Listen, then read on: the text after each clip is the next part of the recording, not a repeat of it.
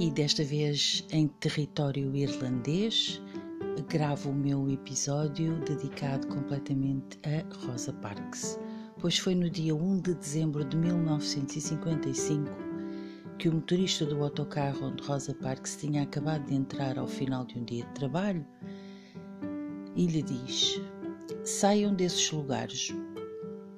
Rosa Parks olhou nos olhos do motorista, respondendo: Não. Sem saber o que fazer, o motorista respondeu-lhe: Vou mandar prender-vos. Parks, sem se levantar do seu lugar, olhando pela janela, respondeu suavemente e com muita dignidade: Pode até fazê-lo. Este é o diálogo que se pode encontrar na, na biografia de Rosa Parks. E este era o lugar destinado a alguém branco, onde Rosa Parks se tinha sentado determinado pela lei dos, dos homens brancos, donos de privilégios divinos, julgavam eles. Rosa Parks sentou-se no lugar certo, lutando para que naquele lugar qualquer pessoa se pudesse sentar. E aquele foi o dia certo. Aquele também era o seu lugar. Estava Rosa Parks a escrever história para todos os que se sentam e lutam pelo lugar certo. Foi um gesto deliberado, pensado e de uma enorme coragem. Aquele que Rosa Parks, como ativista pelos direitos das pessoas de cor de pele preta, até então submetidas a leis raciais que os segregava e matava. Lembrem-se que era um período em que o KKK era um movimento de pessoas da sociedade absolutamente comuns. Eram polícias, advogados, engenheiros, juízes, mecânicos ou quaisquer outros. De dia. De noite, vestiam um lençol branco que mascarava as suas identidades e dispunham-se a matar aqueles cuja cor aprenderam a odiar.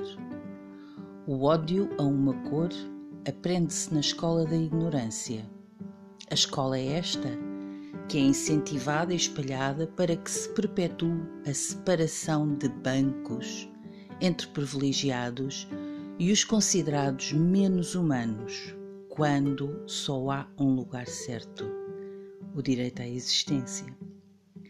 As leis às quais se sujeitavam esses indivíduos eram leis que os reduziam a menos que seres humanos e a pouco mais que animais. E nesse dia, 1 de dezembro de 1955, em Montgomery, no Alabama, a secretária Rosa Louise Parks, com 42 anos, acordou cansada de lhe matarem os sonhos e voou sentada no lugar certo. Há muito que se preparava para aquele dia de desobediência, para cometer um gesto de desobediência, deliberadamente, com coragem um gesto de desobediência civil como ativista no movimento de direitos civis iguais, incluindo o direito de voto dos negros, tomou assento num autocarro cujos primeiros bancos eram destinados só a passageiros brancos. Recusou dar o lugar e foi assim denunciada pelo motorista James Blake, que a tinha mandado sair do mesmo. Era um boicote que Rosa Parks sabia onde a podia conduzir. À prisão e até à morte. Foi presa e solta. Não ganhou o caso e teve de pagar as custas do tribunal e uma multa de 14 dólares.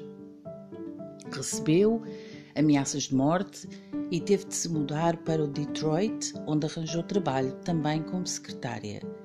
Continua ativista no movimento Black Power, movimento de apoio aos prisioneiros políticos nos Estados Unidos da América.